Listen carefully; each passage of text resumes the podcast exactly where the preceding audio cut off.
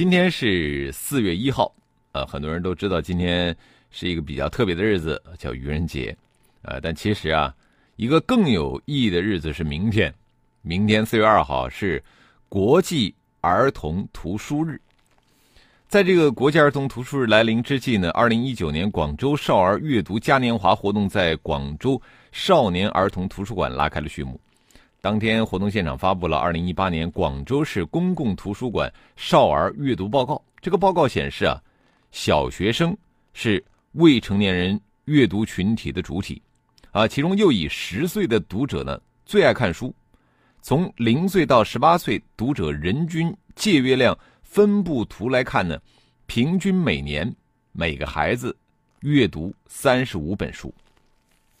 十八岁高中生群体的人均借阅量。达到五十册，是零到十八岁年龄段当中的最高量。呃，广州每个孩子这个每年平均看三十五本书啊，我不知道咱们无锡的家长听到这个数字以后，是不是自己会捏一把汗啊？就是一个是啊，咱们大人自己一年下来到底看了几本书啊？另外呢，是不是想一想自家孩子又一年看了多少本课外书，是吧？那么从全国的水平来看呢，除了教科书之外，三到十四岁儿童主要阅读量是在十一到三十本之间。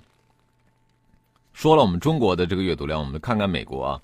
这一山真比一山高。美国伊利诺伊大学阅读研究中心的主任理查德·安德森教授呢，曾经深入研究过中国儿童的课外阅读，并且呢和这个美国的儿童阅读啊做过比较，他得出个结论，他说呢。一个中国普通家庭和一个美国普通家庭，为孩子提供阅读材料书籍的经济能力是大体相当的，但是，美国儿童的阅读量是中国儿童阅读量平均值的六倍。这个结果也被国内的不少媒体报道过啊。我觉得啊看到这个数这个数字啊，我们的很多家长应该感到紧张或者感到羞愧。